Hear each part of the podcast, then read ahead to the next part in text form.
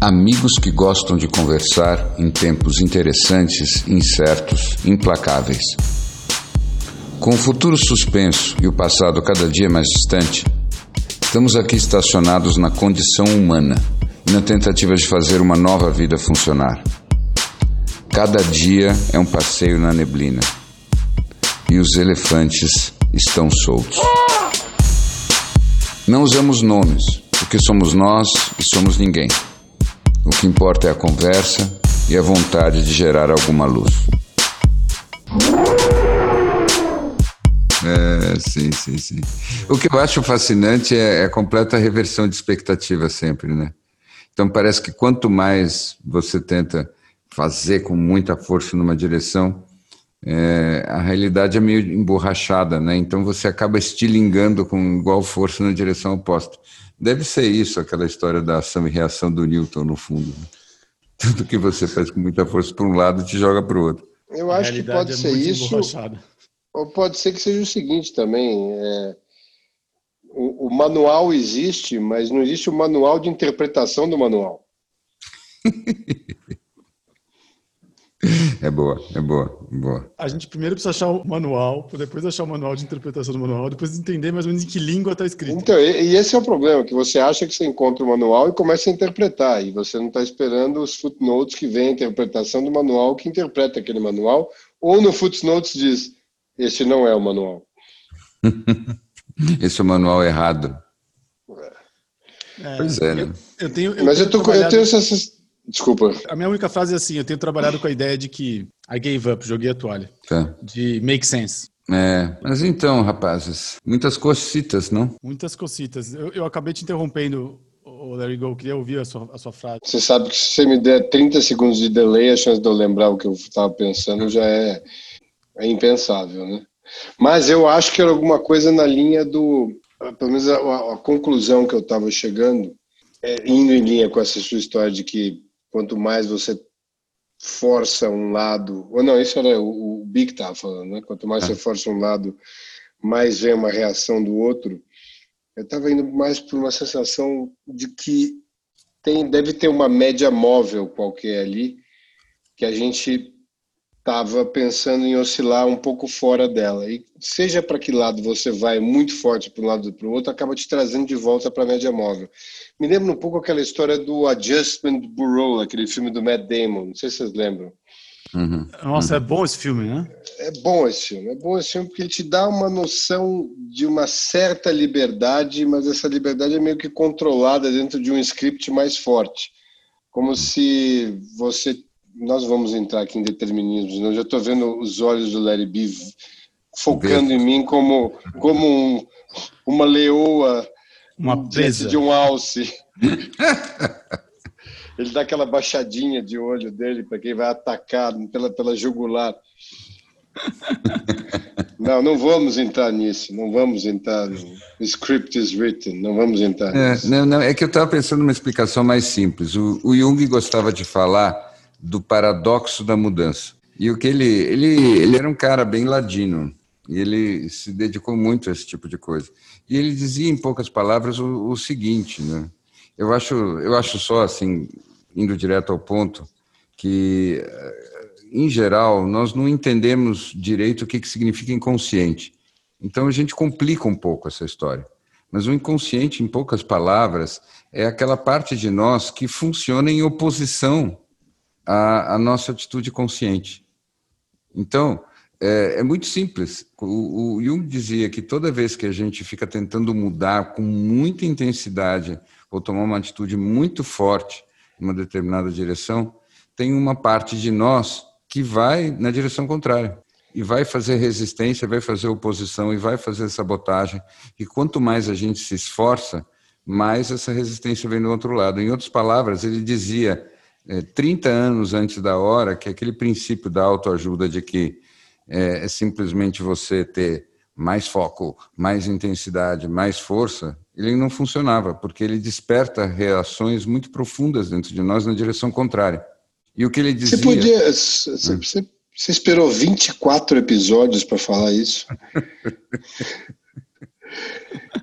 Quantos anos a gente se conhece nunca falou isso para mim? Eu aqui acreditando no invisível, em forças externas. então, é você, é você. Percorrendo você encruzilhadas, recolhendo as galinhas da esquina e você dizendo que era eu o tempo todo. É o tempo todo. E ele dizia que é justamente quando a gente para de se esforçar para trans, transformar que a transformação acontece. Quase como se, como se, se todas as polaridades estivessem dentro de nós, para que a gente, você falou em média móvel, é isso que me lembrou, para que a gente mantivesse uma certa homeostase. Então a gente muda sim, mas para mudar o ponto de equilíbrio é uma coisa muito mais lenta e não é simplesmente na base da vontade do ego. O que você está me dizendo, em poucas palavras que eu estou entendendo aqui, é o seguinte: se você não está nesse equilíbrio, nessa homeostase, se você realmente não está se sentindo bem, é apenas porque você não se entregou o suficiente ainda. É, a você mesmo. A você mesmo. Isso, a você mesmo. Tá. Então, o que ele dizia é o seguinte: nós estamos sempre muito preocupados com aquilo que nós queremos ser e nós estamos pouco abertos para descobrir o que nós efetivamente somos e nós somos menos perfeitos, mas mais interessantes, complexos do que nós mesmos conseguimos imaginar. Então, se a gente aprendesse a se ler como se a gente estivesse lendo um oráculo, nós descobriríamos quão complexos e misteriosos nós mesmos somos. E ao acontecer isso, dentro dessa aceitação de quem nós somos, aí sim a mudança acontece, com um detalhe. Não é necessariamente a mudança que a gente gostaria. Você é gostaria, aquela, claro. É, mas é a mudança é. Que, que está dentro do nosso âmago para acontecer. Bom, já que você está nessa versão simplificada dessa explicação tão maravilhosa, como é que você, no one-on-one, -on -one, nos seus trabalhos, assumindo que você o fizesse, uhum. trabalha nesse lugar do inconsciente? É, bom, eu, o que eu fico fazendo é tentando mostrar para a pessoa o quanto que ela, ela tende a cair nas mesmas armadilhas que ela mesma se cria, com uma consistência tão grande que muito provavelmente isso significa que ela ama aqueles lugares. E então ela precisa abraçar a parte dela que ama aquele lugar. E enquanto ela tiver as turras com aquela parte dela mesma, ela no fundo não vai a lugar nenhum que seja o lugar da transformação. A transformação só acontece quando você consegue pegar a tua oposição e abraçá-la. Porque no momento que você faz isso, você cria uma espécie de curto-circuito e você anula a polaridade. E aí o novo pode surgir. E o novo não é aquilo que você queria, o novo é outra coisa. Então, você sempre fica Seria Batman e Bruce Wayne morando juntos com. É, com e, aí, e aí muda o tema. E aí vira outra coisa. Quando o Batman e o Bruce Wayne se juntam, de repente aquela pessoa deixa de ser Bruce Wayne, deixa de ser o Batman e vai tocar piano ou qualquer outra coisa que ela que ela queira fazer depois. Mas enquanto ela não resolve aquela polaridade, ela fica presa no tema. E o tema, na verdade, é a prisão. Então, no fundo, no fundo, não importa de que lado do tema você está, mas a liberdade é você poder esquecer aquele tema e abraçar outros temas.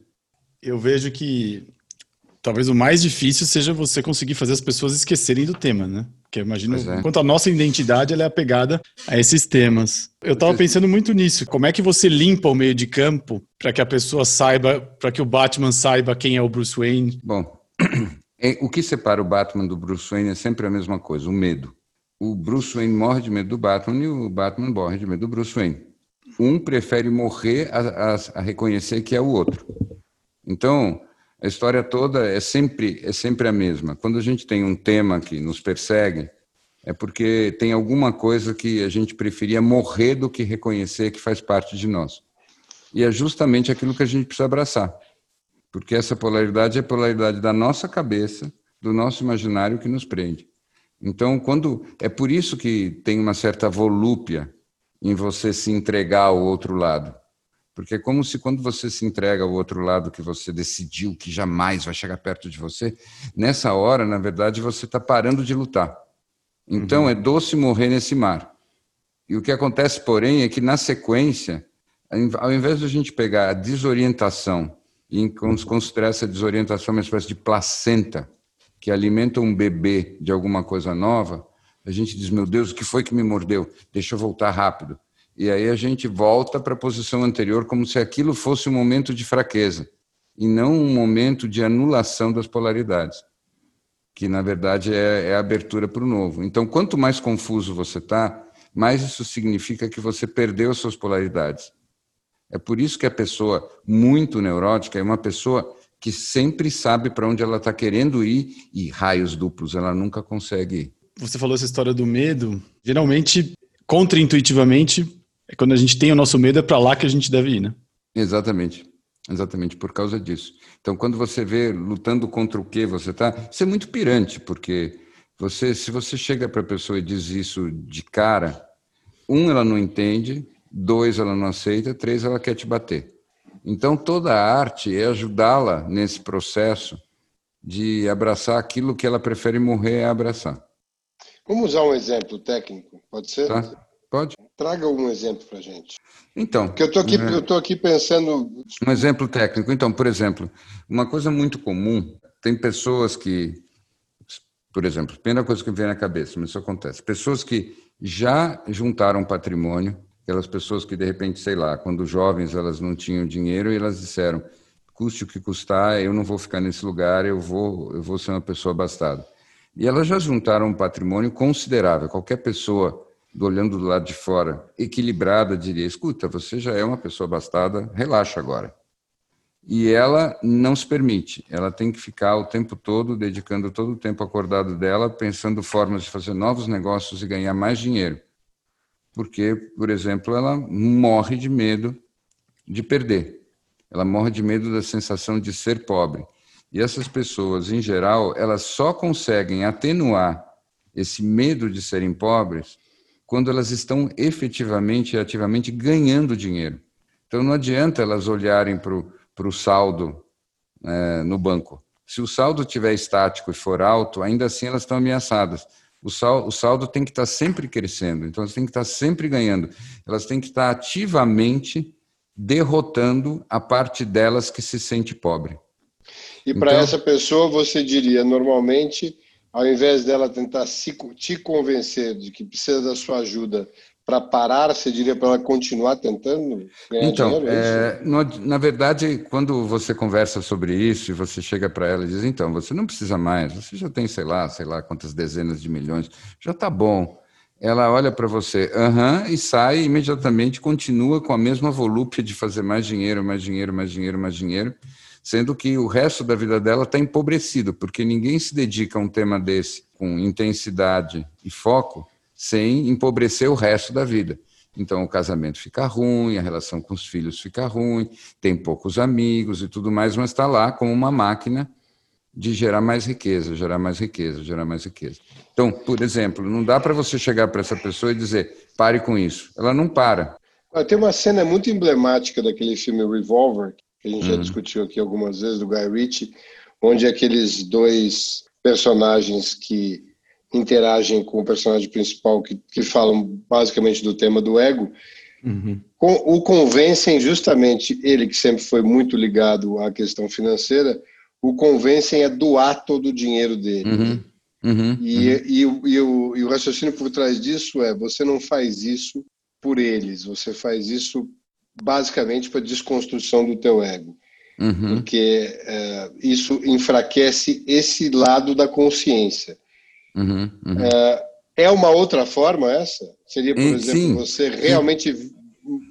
se entregar a uma possibilidade real de pobreza. Sim. Isso seria um. Sim, claro, mas desse jeito. Então, essa é uma, essa é uma alternativa. Eu vou dar um exemplo é, mais simples ainda de uma coisa assim que eu fiz com sucesso uma vez. Então, tinha uma vez uma menina que travava nas provas. Então, ela estudava, estudava, estudava, sabia um monte de coisa, mas nas provas ela sempre travava, ela tinha medo de ir mal nas provas. E por causa disso ela não ia. Obviamente, ela acabava indo mal, né? porque ela travava de medo de ir mal. Então, era uma profecia autorrealizável.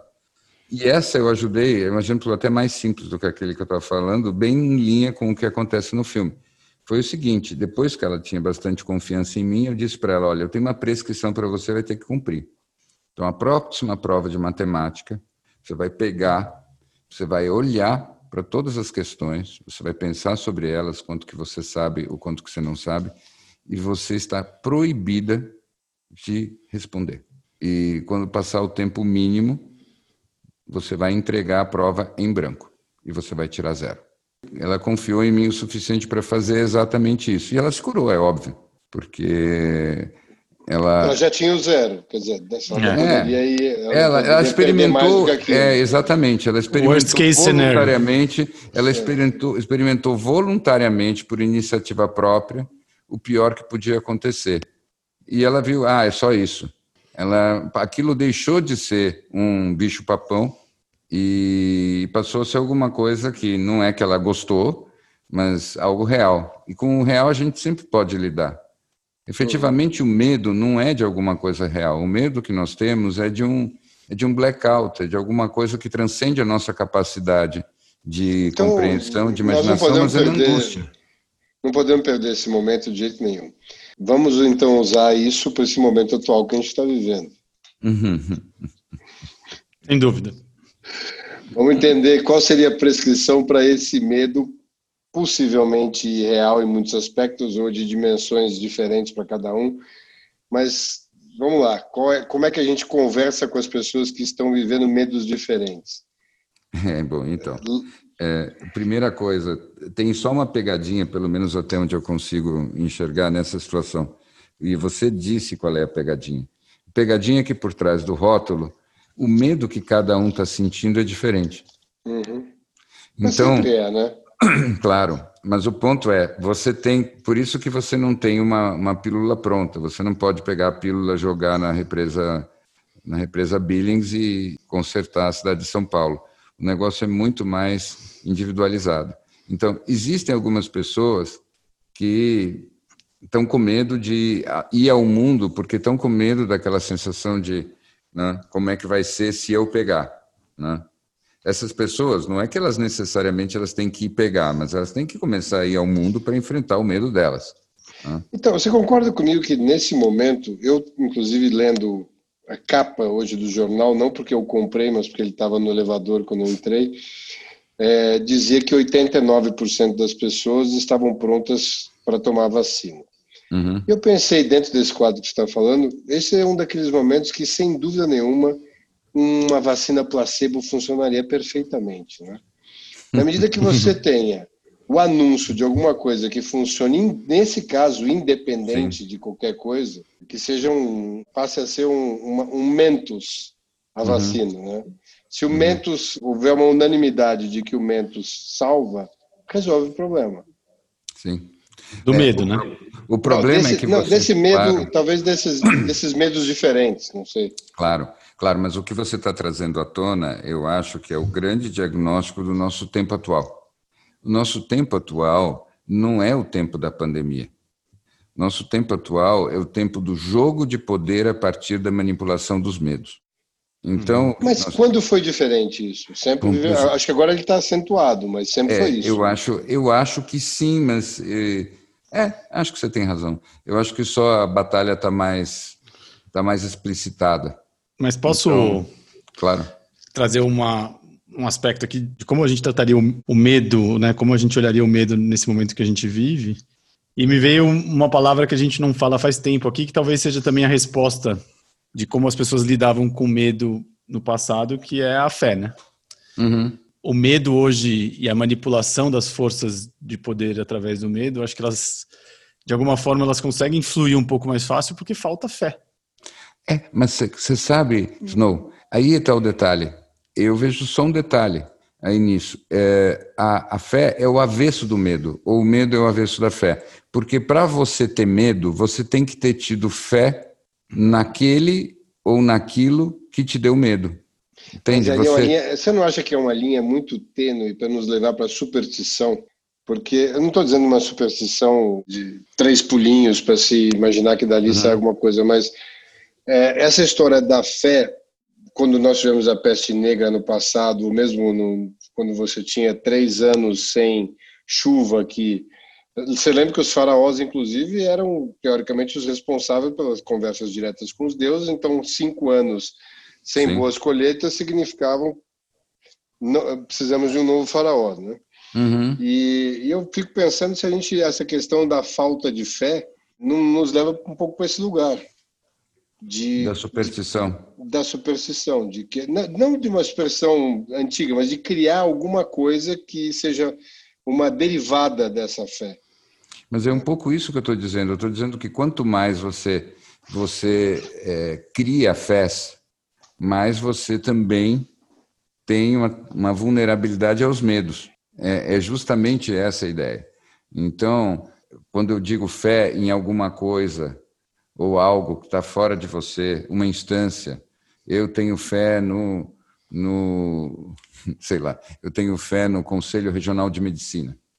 Então, quando um, alguém que tem CRM diz tome muito cuidado, você segue isso e aí depois você fica com medo. Então, uhum.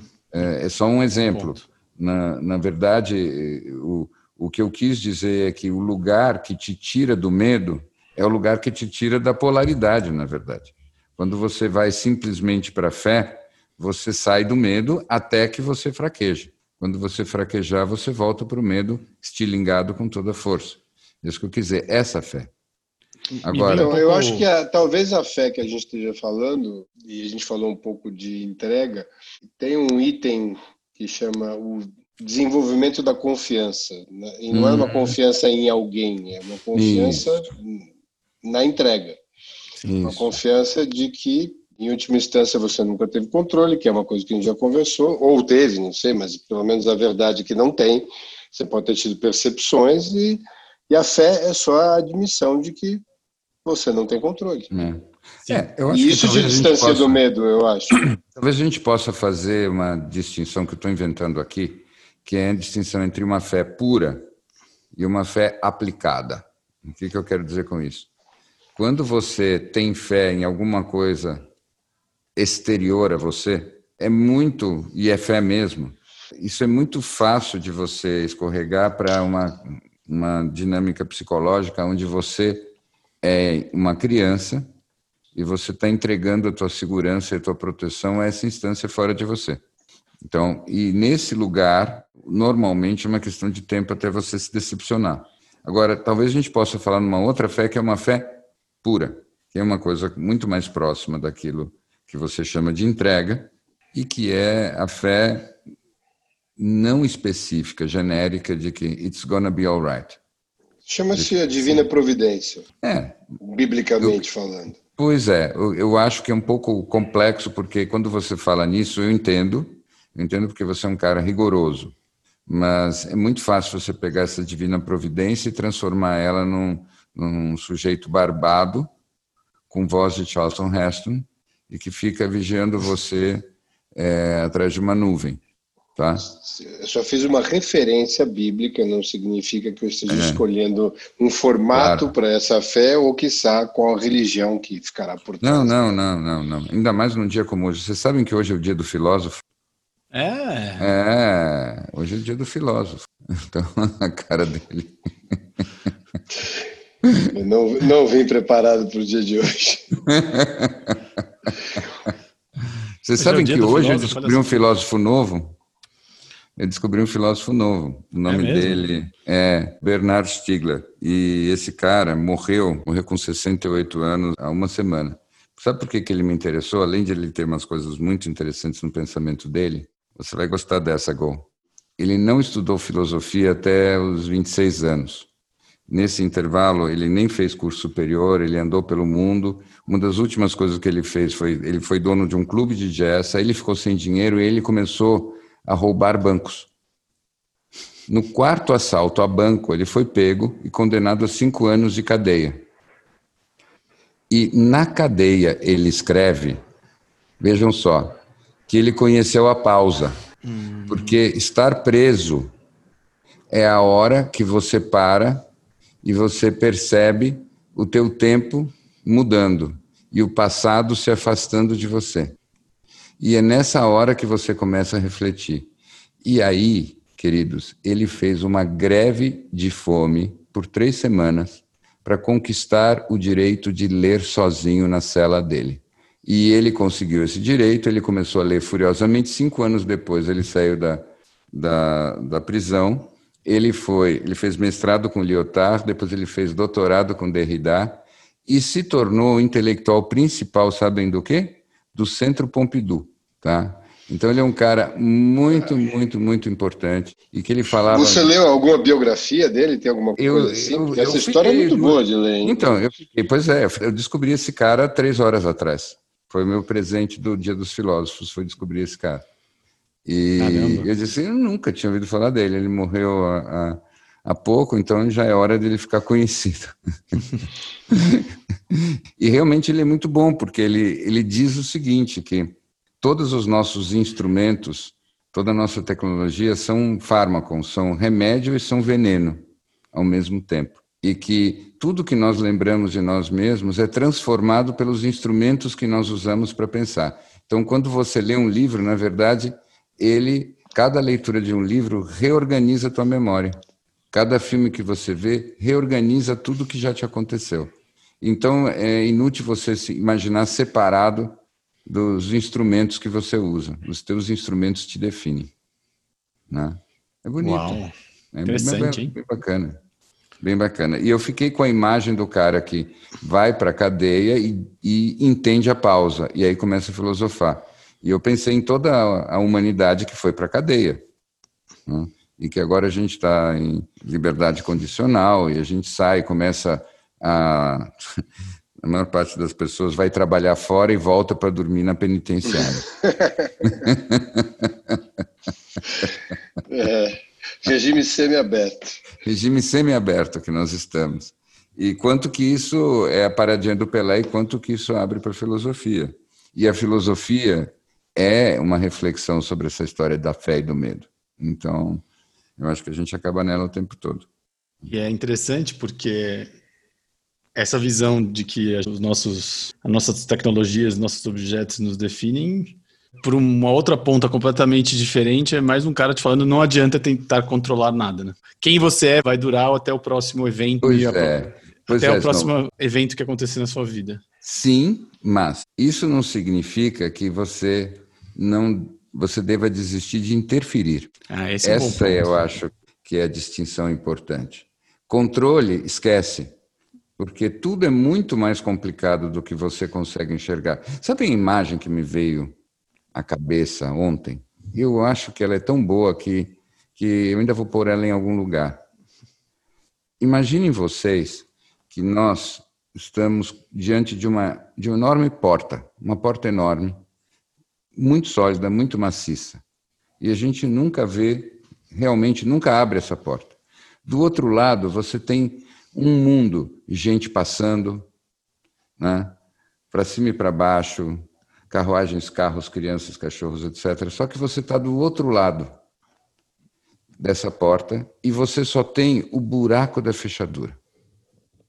E tudo que você faz é olhar pelo buraco da fechadura e escutar os sons meio desconexos. Então, você vê aquilo que passa no teu buraco da fechadura e você fica tentando adivinhar o que, que realmente acontece do outro lado. E aí você fica dizendo, não, isso não faz sentido. Não, mas eu tenho certeza. Todas as vezes que aparecem manchas vermelhas, isso significa que. E, na verdade, nós. Não é que as coisas não façam sentido, elas fazem sentido e às vezes o sentido pode ser até óbvio. Mas o problema é que a gente só tem o nosso buraco da fechadura. E, portanto. E é gente... o Zen Master and the Little Boy, né? É, exatamente. Você vê muito pouco. Você só né? vê o pedaço com que o, pedaço que você consegue fazer associações é, com o passado. E isso. tenta dali fazer uma projeção para o futuro. Isso será bom, isso será ruim. É. Então o problema todo não é que as coisas não, não façam sentido ou, ou nada disso. O problema é que a gente tenta concluir com muito pouca informação. Né? Então, com tentar controlar alguma coisa com essas migalhas de informação sobre a realidade que nós temos, é, é muita pretensão mesmo. Então, não quer dizer que a gente não possa intervir, a gente pode chegar e dizer: Ô, oh, você aí do outro lado, fala comigo.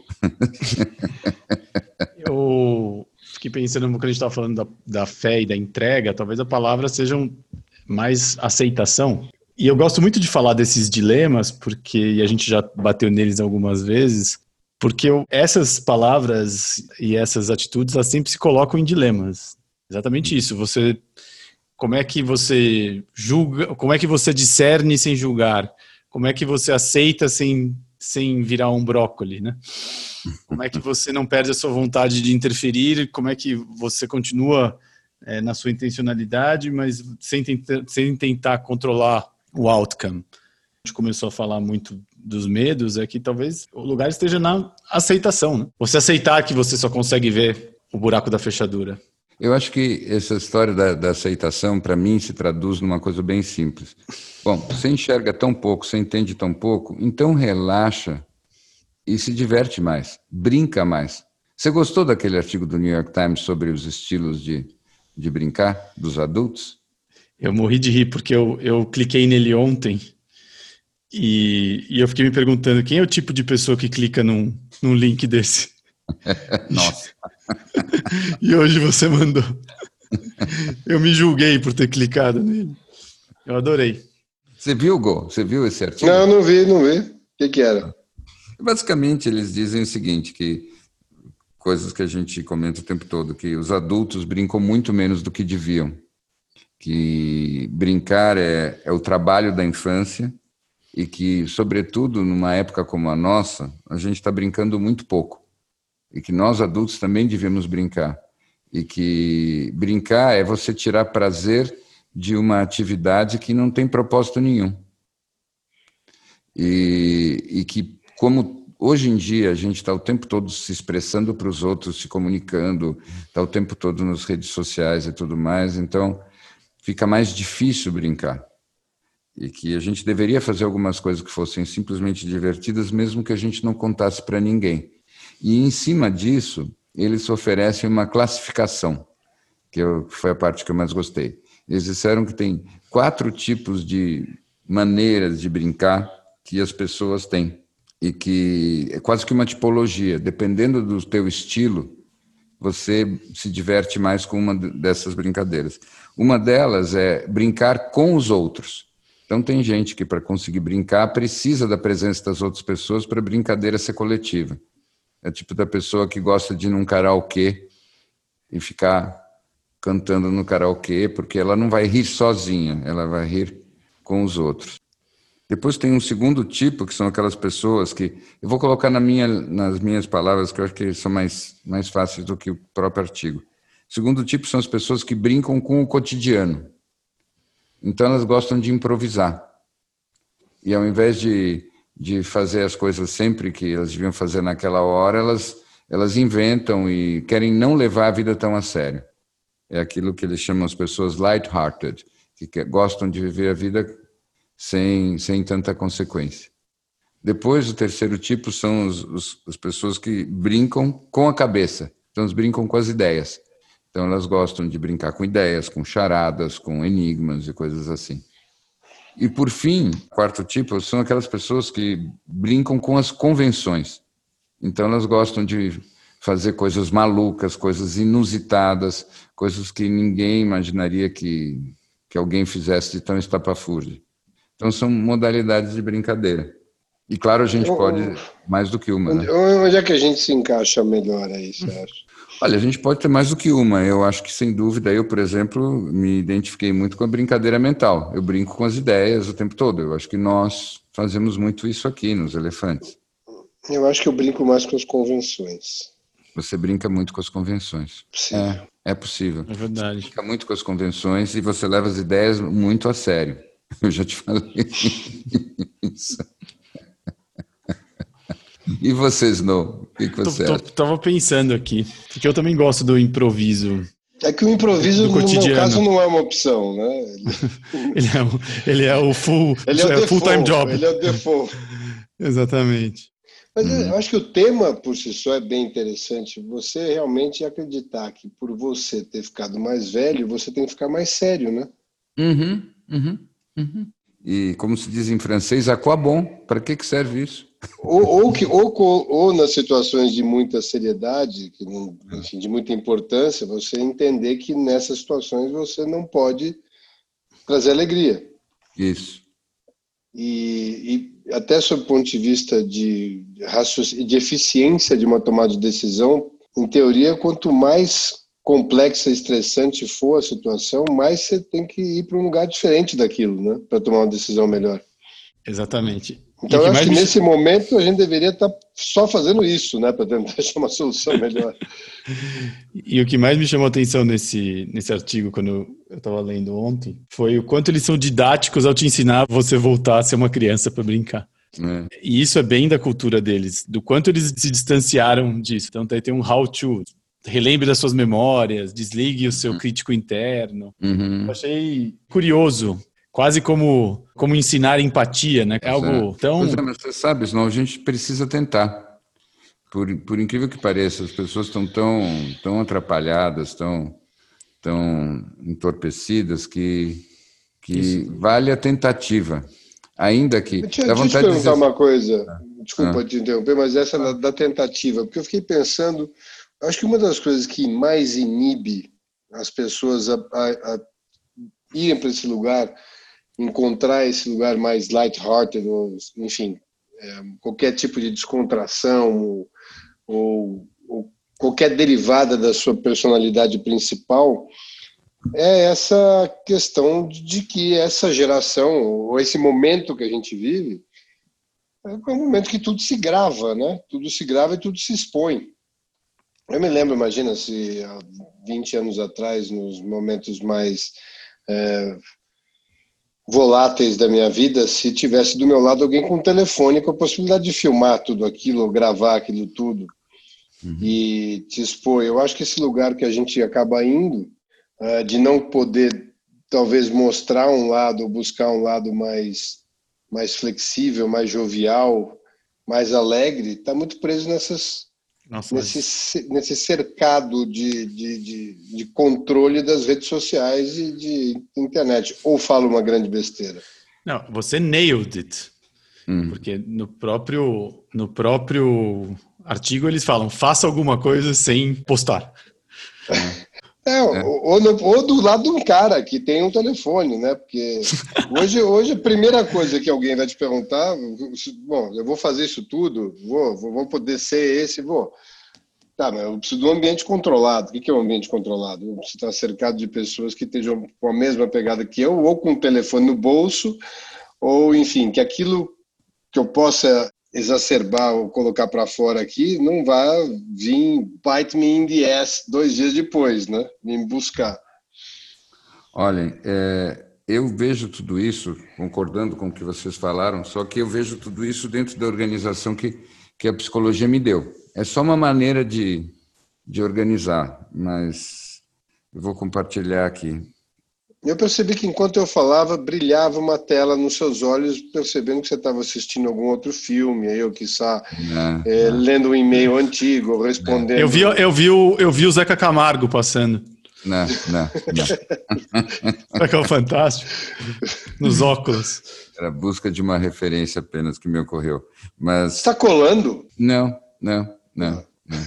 É uma associação muito engraçada que me veio em paralelo, porque, como você disse, lembra na, na última conversa que eu, que eu sou descanso ativo? Então, tem várias tem vários jogos simultâneos na minha cabeça e todos todos a ver com o que a gente conversa, mas são como janelas paralelas que se abriram. Mas voltando, é como se fosse assim, tudo começa com essa necessidade primordial de você fazer parte e ser aceito. Então, como você tem uma necessidade primordial para sobreviver até, de fazer parte da sua família, de fazer parte da sua tribo, de fazer parte daquelas pessoas que te seguem, você cria uma identidade construída em cima disso. Como uhum. você uhum. constrói uma identidade em cima disso, a tua vida passa a ser a manutenção desse personagem. E isso é o começo de todo o problema. Então, mesmo aquela, aquela polarização que a gente estava falando no começo da conversa, tem a ver com isso. Você tem um personagem, esse personagem quer coisas, ele tem metas, ele vai ter que ser cada vez mais isso, senão, em última instância, você vai, vai ter que ir para o exílio, você vai ter que entrar em, em cair em desgraça, você vai, vai perder tudo. Então você tem essa fantasia de que você é um personagem e esse personagem precisa conquistar certas coisas. E, em última instância, isso vem de uma necessidade de pertencimento lá de trás. Então, Claro que uh, essa exposição que você disse às, às, redes sociais, aos celulares e tudo mais, só exacerba isso. Sim, não tem dúvida. Você tem a manutenção de uma autoimagem e, e, e sofre toda vez que ou você a ataca ou alguém o faz, né? É. Então, nessa medida, você está sempre a sério tentando sustentar esse personagem e é como se você fosse uma espécie de, de press release de você mesmo. Daí que vem a história dos ambientes controlados, né? Como é que você junta um grupo que todo ele esteja pensando em ter essa possibilidade de fazer esse exercício sem ter uma exposição, até que você tenha confiança suficiente para viver aquilo uh, como a tua verdade absoluta e não tenha tanto zelo por uma autoimagem que na verdade nem é a sua, a sua imagem. Exatamente, exatamente. Então quando você começa a conseguir abrir mão disso você começa a viver uma outra liberdade. Por isso é tão forte aquele aquele verso do, do Rumi, lembra? Destroy your reputation, be é, notorious. É, exatamente. Então, não é, não é bem destroy, mas ele, ele era alguma coisa nessa linha. Vou até procurar aqui porque eu acho que vale. Então, mas eu acho que esse ponto que o Larry Gold trouxe, essa questão de que tudo é filmado e, e as câmeras e a presença das redes sociais, enfim, tirou um pouco da nossa capacidade da, da espontaneidade de cada um, eu acho esse um tema incrível. Esses dias eu estava ouvindo a conversa do Jamie Foxx com o Joe Rogan, que o Larry Go nos passou, e eu, eles falam muito sobre isso. Quanto hoje os comediantes americanos sofrem. Obviamente, a gente está pegando uma ponta aqui super dos é. comediantes americanos, né, que são as pessoas mais expostas e com as maiores questões sobre vanguarda do que é o politicamente correto. Uhum. Mas é só um exemplo para onde a sociedade está indo. Eu nem gostaria de entrar no tema do que é o politicamente correto ou não, mas eu gostaria de entrar no tema de quantas pessoas estão perdendo a espontaneidade por conta disso. Eu, gente... eu acho que você tem um, tem um exemplo muito bom disso que você falou agora, daquele. Eu vi por acaso hoje um comentário sobre a Ellen DeGeneres, uhum, e uhum. que era é, basicamente ela virou uma das best sellers em termos de horário de programa, porque ela realmente tem uma personalidade que, em teoria, agrada a todos, ela não, não, não tem briga com ninguém, enfim, trata os convidados. Ela era uma comediante de stand-up. Uhum. E hoje ela virou, pelo que diz o, pelo menos o comentário que eu vi, ela virou uma pessoa tão diferente nos bastidores que é um regime, é uma tirania nos bastidores do programa dela, mas eles vão nos extremos de dizer que as pessoas vivem medo permanente. Uhum. E ela, acho que foi para um lugar tão oposto ao que levou ela a, a estar ali, né? que era ser até uh, as sátiras dela mesma, que ela sempre levou, e, uh, e ela teve que, foi para um lugar que ela ficou presa, daquela, presa àquela autoimagem e refém absoluta. Uhum. E, o, e, essa conversa fala muito de que quando você chega nesse lugar, e, e eles falam muito desses, na, uhum. na, no pessoal de entretenimento, quando você chega nesse lugar, você deve parar. É o teu sinal de parar, que é, é realmente nada mais óbvio de que você realmente, a tua autoimagem é, fagocitou a tua essência. É, é, é, boa. E vocês sabem, eu achei aqui o, o trecho do Rumi. Eu preciso citar, são quatro frases e é incrível como é, provavelmente ele é o patrocinador do episódio de hoje. Primeira frase, vou dizer já em português, porque elas quer ficar só citando em inglês. Esqueça a segurança. Ponto. Viva onde você teme viver. Ponto. Destrua a sua reputação. Seja notório. Não, não dá para ser melhor. Né? Então, é isso. Esqueça, esqueça a segurança. Comece por aí. Então, vá justamente para onde o teu medo está. E com isso, destrua sua reputação e seja notório. Né? Então, os notórios elefantes, a neblina. Eu ouço essas frases, eu tenho um mixed feelings, porque eu penso assim, que lindo.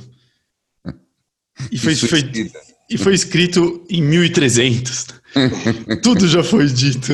Não foi há 20 anos atrás, 40 anos atrás, 10 anos atrás. É, é 1.300 por aí. Uhum, uhum. Tudo eu, já foi dito. Eu me lembrei de uma outra aqui que vai bem nessa linha, que perguntaram para Byron Katie como é que ela. qual era a prece que ela fazia, né? Uhum. E, e ela diz: eu vou aqui ler, inclusive, também, porque ela diz aqui. Se eu tivesse uma prece, seria: Deus, me poupe do desejo de ser amada, ser aceita e apreciada. Amém. é, é. Então, é, estamos falando da mesma coisa. E Snow, você estava dizendo, nossa, já em 1300 falavam isso, falavam muito antes, e talvez por nós mesmos. Não se pega tanto a essa fantasia de que você nasceu há 40 e poucos anos. Eu não estou convencido sobre isso. Talvez você também não devesse estar. Olha só, sinto um toque. Será que é um, é um spoiler do, é um spoiler do filme do Christopher Nolan que tá vindo? Ele já Coisas... deve visto um pedacinho. Coisas tremeram aqui na minha sala. Ah, não precisa nem tanto. Vocês sabem que, que 2.500 anos atrás, o nosso colega elefante Platão dizia que não existe aprendizado, só existe lembrança. Tudo era só a tal chamada anamnese. Toda vez que você encontra uma, uma verdade, você só aprende a verdade porque você lembrou do que você já sabia. Isso praticamente nos obriga a falar sobre o tema que nós pulamos no outro dia, o que é o registro acástico. Ah, isso, muito bem. Adorei. Em última instância, é, a, é, é, o, é o iCloud de todas essas memórias, né? Isso, isso mesmo. Oi. Isso mesmo. Esse conceito é, de nuvem já estava aí.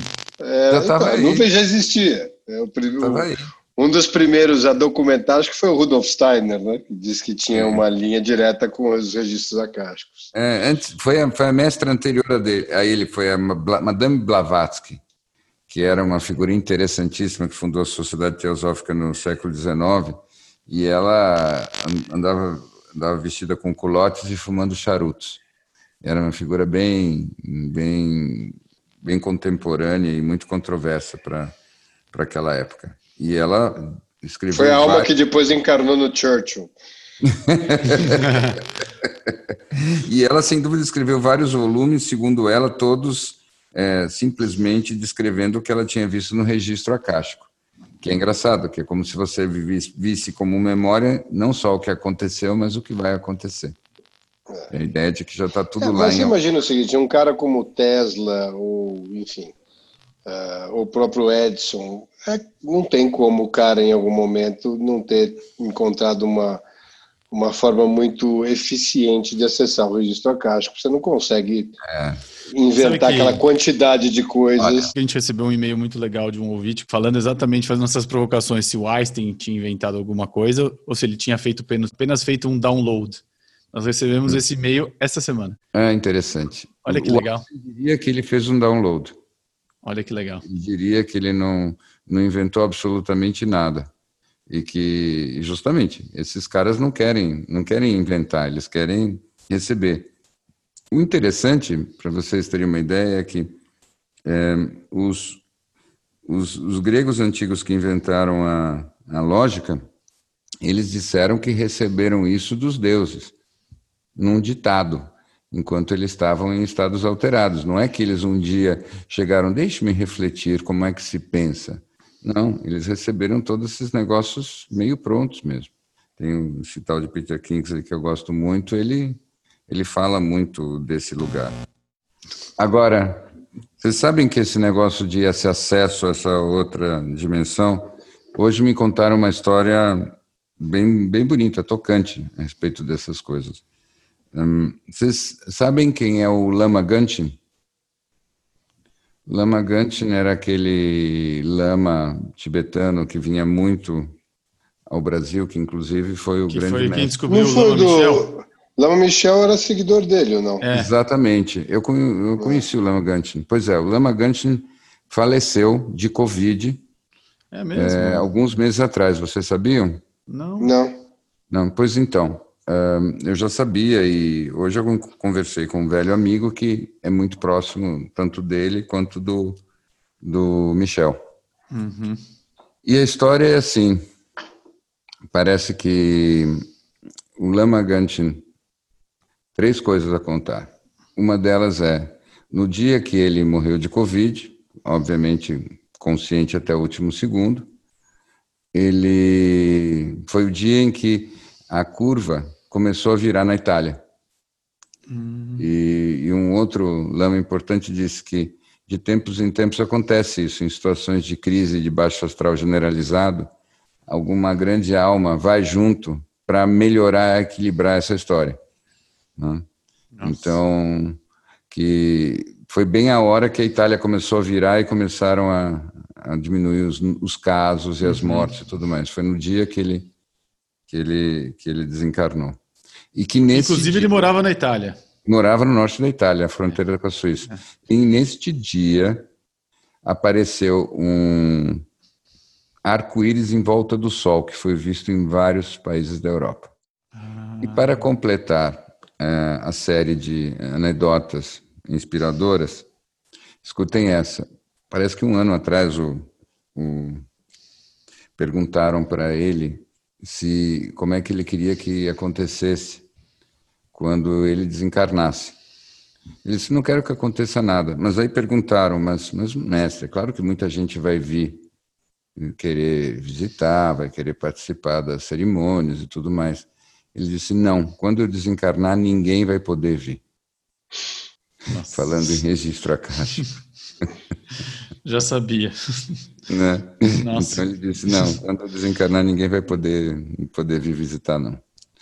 E, Caramba. E tudo bem, ele já combinou quando é que ele reencontra todas as pessoas que ele gosta, tá tudo certo. É, né? Exato. Então, não tem problema nenhum. Acho que uma, um dos encontros mais interessantes que eu fui na vida foi com o Lama Michel, contando ali do processo dele ser reconhecido Lama. Fiquei muito impressionado com a, o nível de informalidade e realidade que ele tratava tudo aquilo. Eu não estou conseguindo acessar as palavras aqui direito, mas o quanto que ele tratou aquilo de um jeito muito, de uma perspectiva diferente da que a gente esperaria. Ele falando assim, que ele foi entendendo, né, que ele vivia com, ele conhecia já o Lama, porque o Lama vinha muito, a, a mãe do Lama Michel, pelo que eu entendo, era a pessoa que organizava os encontros, e em algum momento ele fala para a mãe do Lama Michel que o Lama Michel era a reencarnação do mestre dele. E daí falam para ele, mas o que você sentiu? Ele falou: nunca senti um amor tão grande por uma pessoa que eu sentia pelo Lama, é, Lama. E ele era uma criança. E é como uhum. se eles já se conhecessem de outras épocas mesmo. Era uma história linda. Uhum. E, enfim, e depois ele foi e ele falou, ele falou, não sei se eu acredito ou não, mas o amor que eu senti eu nunca senti na vida. Uhum. Muito lindo.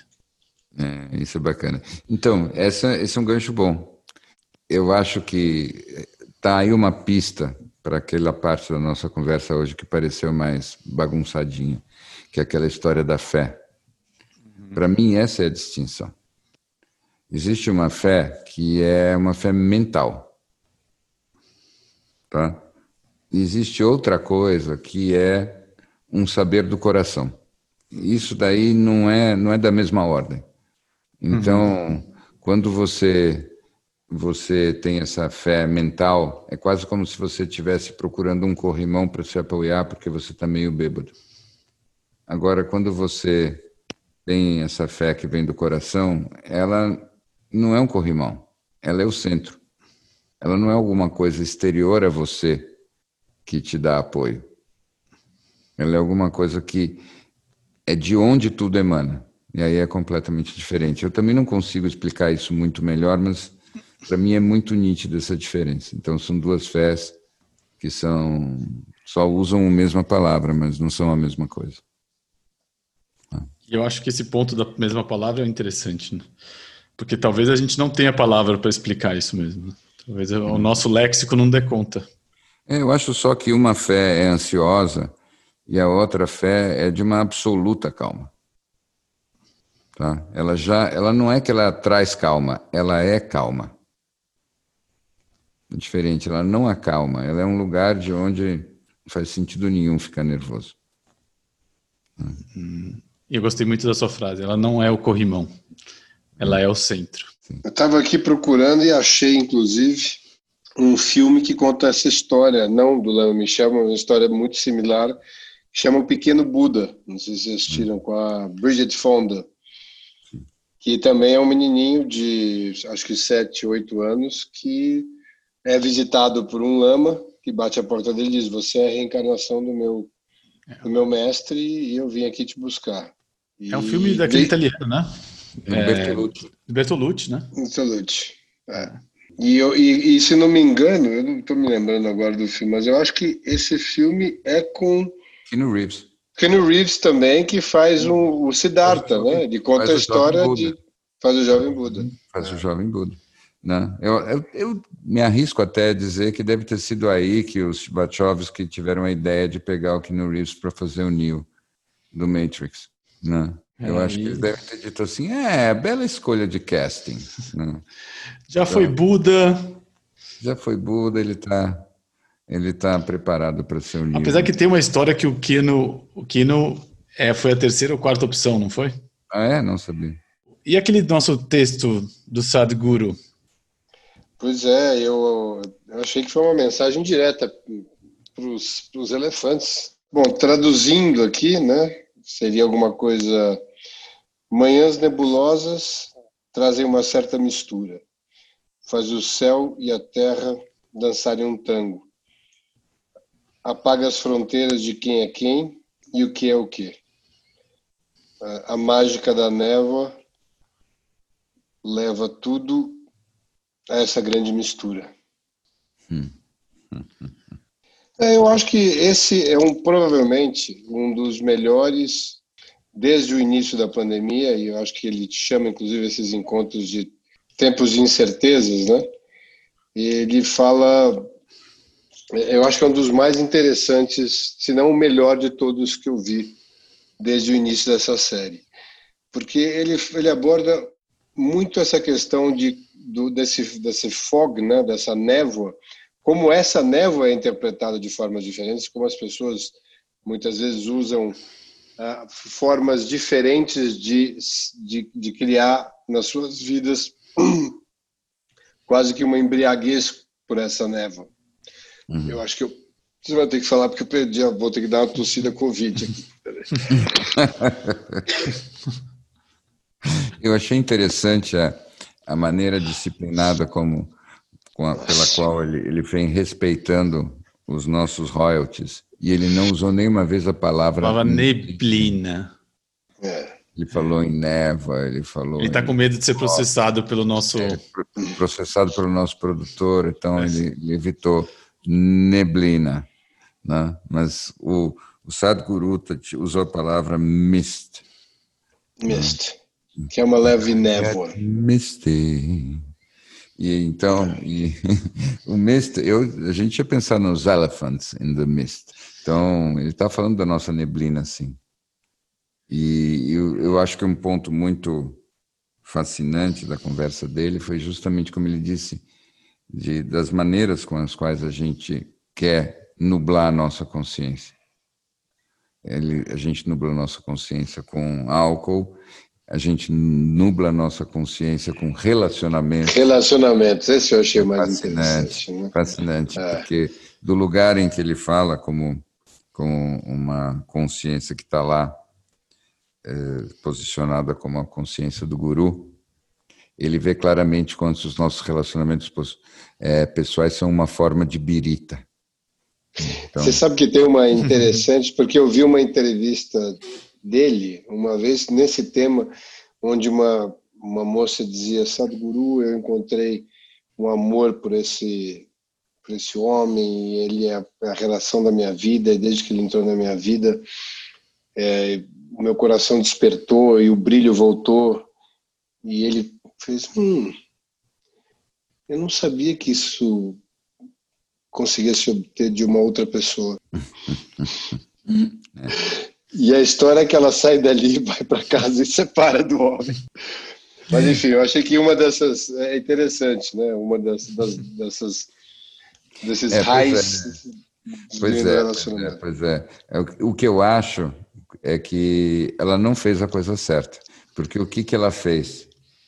Ela pegou o comentário do guru, levou ele que ela quis. sério é. e tentou ser uma CDF.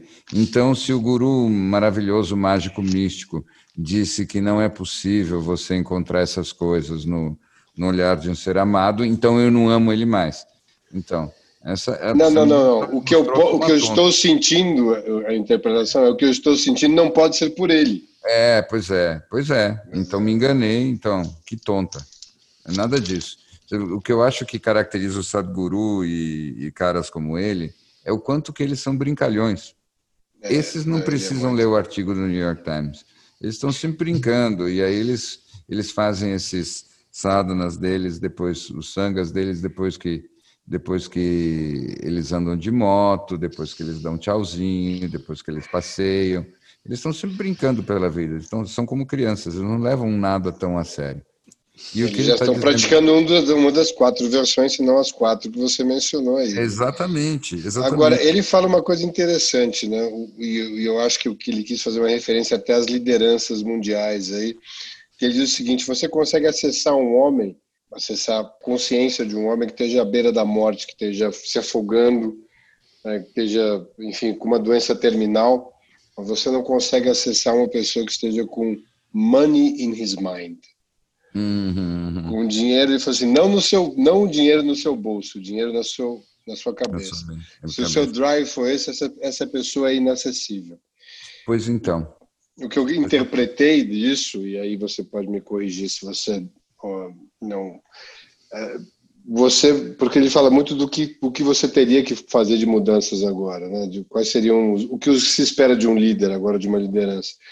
E se a liderança é em função do que é melhor para aquele, para aquela, não vou dizer um país, mas o, o que for de interesse que beneficie financeiramente uma pessoa, um grupo de pessoas ou um país, uh, esse, esse, enquanto essa for a defesa essa pessoa ou esse líder está inacessível.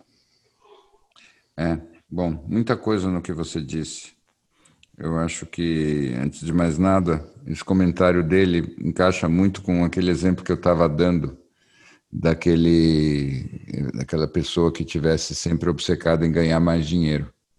E como é difícil você acessá-la e trazer para ela novos temas.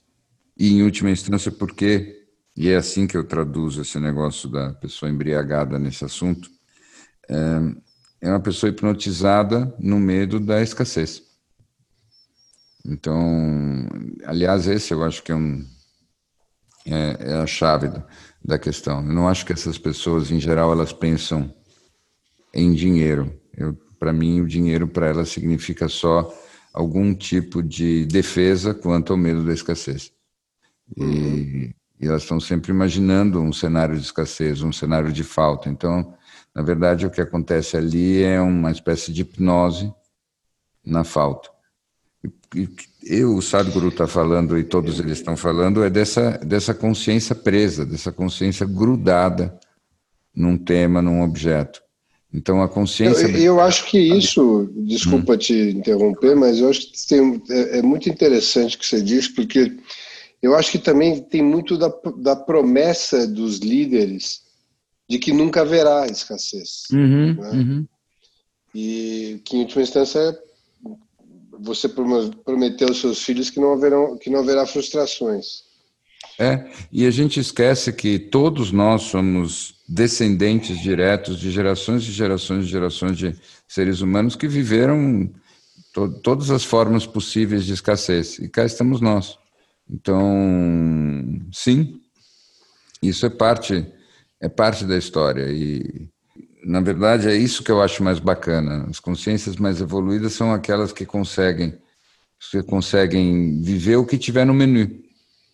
Então, quando tiver abundância, elas sabem viver abundância sem problema. Se tiver escassez, elas vão viver escassez também sem problema. E quando e quando o sol brilhar, o sol vai brilhar. E quando tudo tiver nebuloso, então tudo vai estar nebuloso. A lucidez é a lucidez, na verdade, de você não precisar ficar justamente misturado com, com as coisas, sejam elas boas, sejam elas ruins. E a verdade verdadeira é que, se você parar para pensar, hoje em dia talvez tenha até muito mais gente apegada a coisas ruins do que a coisas boas.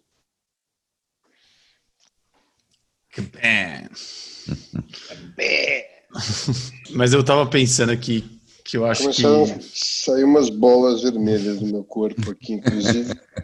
eu não sei se, a gente, se é o assunto ou se foi o lanche da tarde. Mas o, o lanche da é tarde. As, ah, você é, sabe que.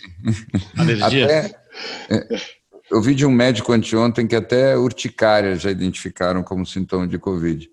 Né? Nossa. Então, hoje em dia, meu Na verdade, o default é Covid daqui É, hoje em dia né? é. É. Vai desde um pequeno, qualquer ramela que, que se materialize, ou qualquer mini espirro, já é o início de.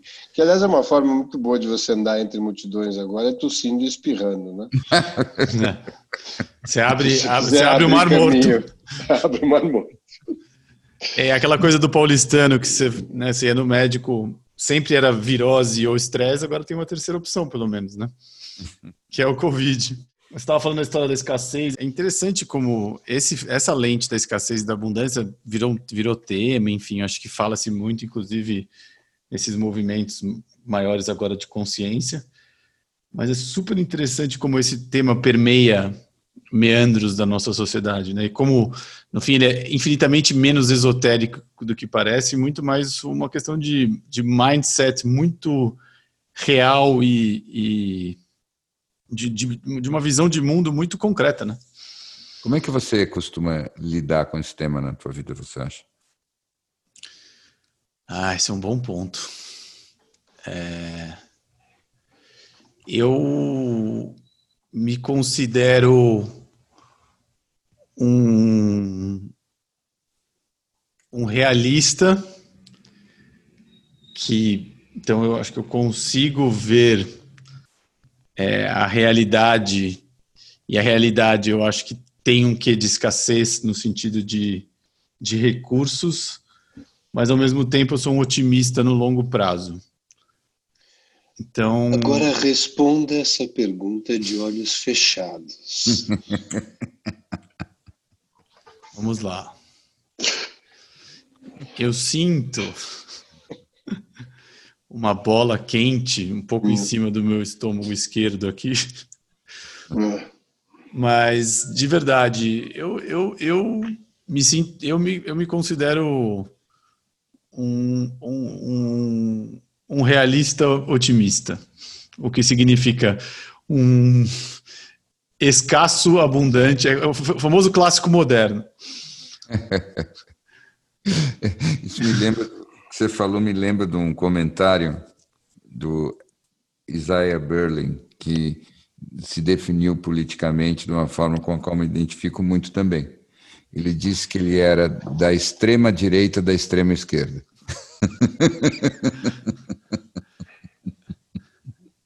É um bom. Bom, né? Muito bom. Você sabe que eu estava pensando que eu ouvi essa semana, não vou me lembrar em, em que podcast ou em, enfim, o, que a frase que eu achei bem interessante, que não existe nenhum upside em ser pessimista. É verdade. Porque se, se, o desfecho for ruim, já seria ruim de qualquer forma. Né? Então é melhor você viver com a possibilidade de ele não ser.